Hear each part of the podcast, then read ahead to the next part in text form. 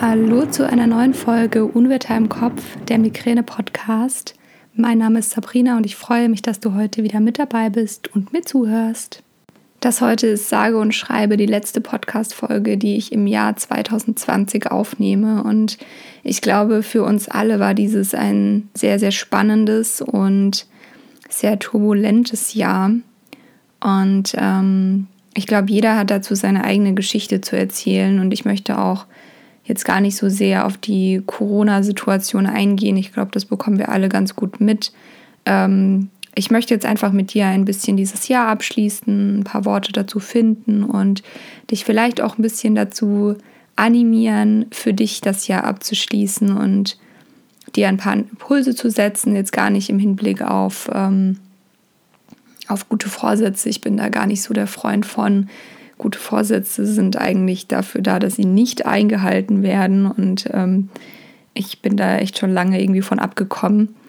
Ähm, ja, also mein Jahr war sehr, sehr spannend. Ich habe es ja auch schon ein bisschen erzählt in der ähm, Rückblickfolge, in der äh, hundertsten äh, Podcast-Folge, die ich gemacht habe vor zwei Wochen, vor drei Wochen. Weiß schon gar nicht mehr. Ähm, ja, das ist 103, also vor drei Wochen, genau. Ähm, genau, und da habe ich ja auch schon ein bisschen erzählt von, von den letzten zwei Jahren, wie ich die letzten 99 Folgen erlebt habe und auch ein bisschen was zum Jahr erzählt. Und mein Jahr war natürlich ähm, extrem ereignisreich, alleine schon, weil wir drei Monate reisen waren Anfang des Jahres und es natürlich wieder eine sehr, sehr intensive Erfahrung war und auch das erste Mal, dass ich nicht alleine unterwegs war, sondern mit meinem Partner zusammen. Früher war ich ja immer irgendwie alleine ähm, in allen möglichen Ländern unterwegs und das war jetzt wieder was ganz anderes, aber war auch ähm, sehr, sehr schön, mal Erfahrungen teilen zu können.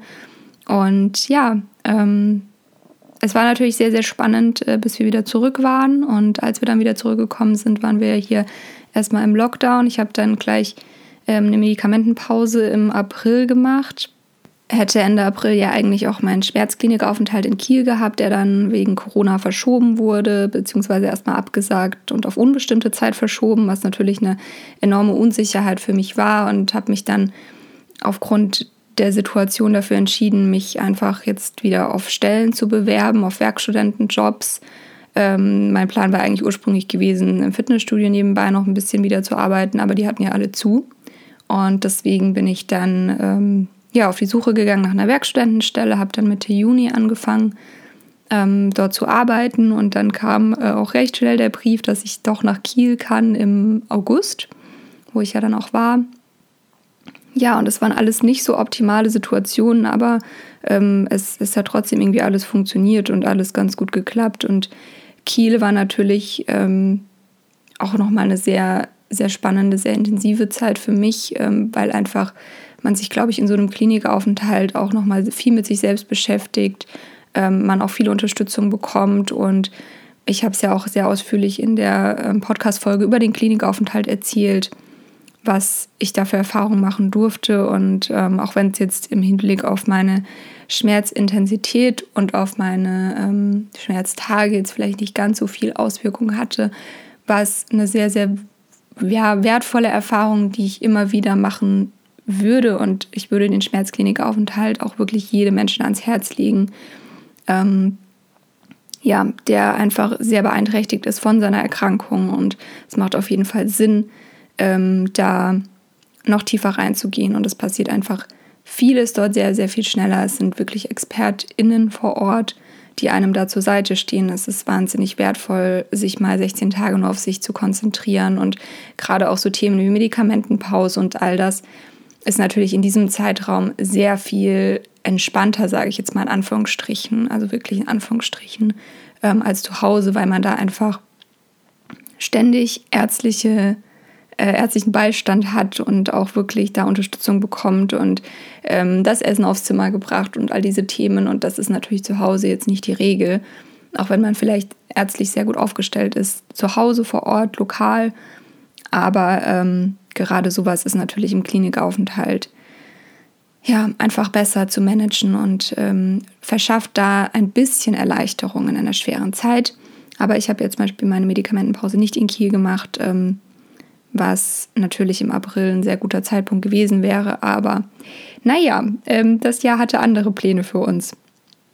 Genau. Ähm, ja, was nächstes Jahr so für mich ansteht, um da vielleicht so ein bisschen ähm, einen Ausblick zu machen. Ähm, ich schreibe jetzt dann meine Masterarbeit und bin laut Plan Ende März fertig mit dem Studium.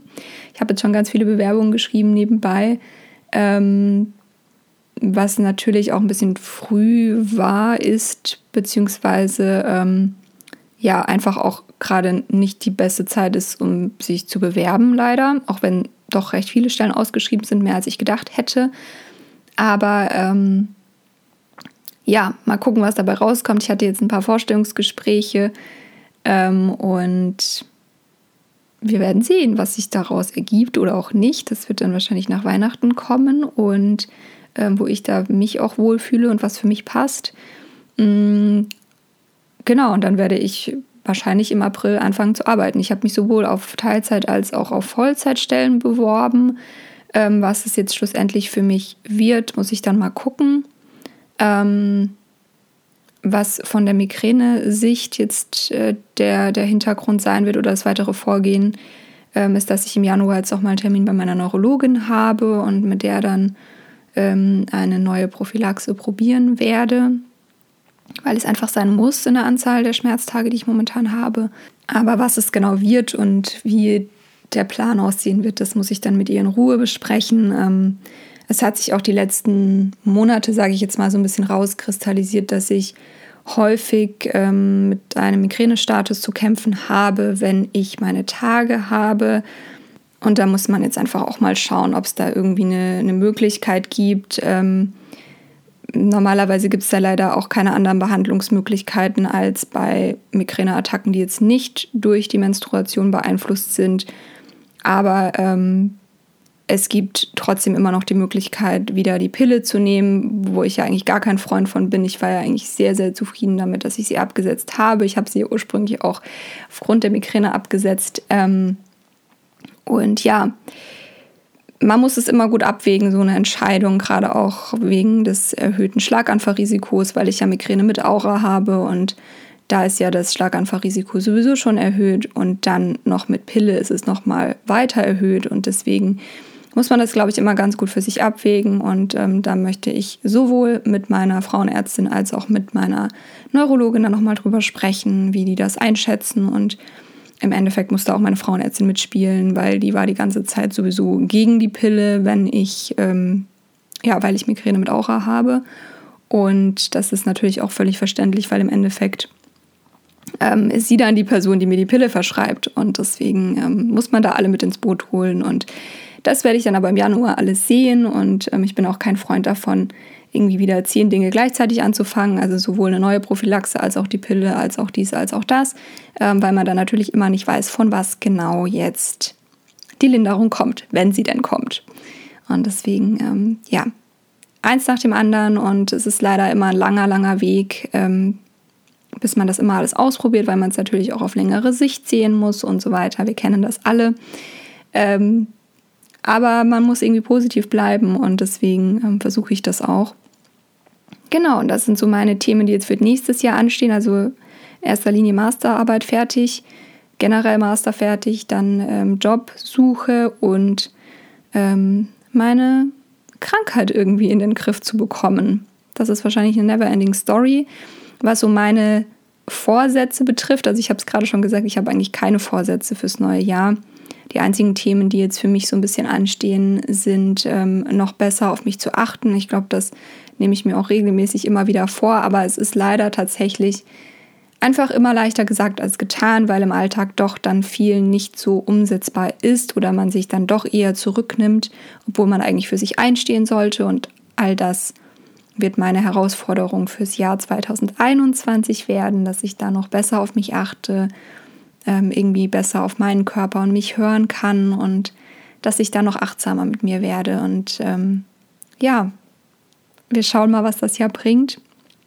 Ähm, ich, ich kann dir wirklich nur ans Herz legen, dass du vielleicht mal einen Rückblick für dich machst und einfach mal schaust, was so deine deine Schmerzbilanz ähm, aufzeigt, wie dir dieses Jahr, ähm, wie es dir erging in dem Jahr und wie auch die Jahre vielleicht zuvor waren im Vergleich und ob da vielleicht irgendwelche Besonderheiten auftreten, ob du vielleicht noch was angehen kannst, ob du doch noch mal was umstellen kannst, sei es an nicht medikamentösen Prophylaxen oder an medikamentösen Prophylaxen, vielleicht doch noch mal die Neurologin, den Neurologen wechseln. Ähm, ich habe tatsächlich auch im März noch mal einen Termin bei einer anderen Neurologin, gar nicht da deswegen, weil ich die Neurologin, die ich momentan habe, schlecht finde, sondern weil es einfach wahnsinnig schwierig ist, da Termine zu bekommen, ähm, weil es einfach in der Uniklinik eine Ambulanz ist.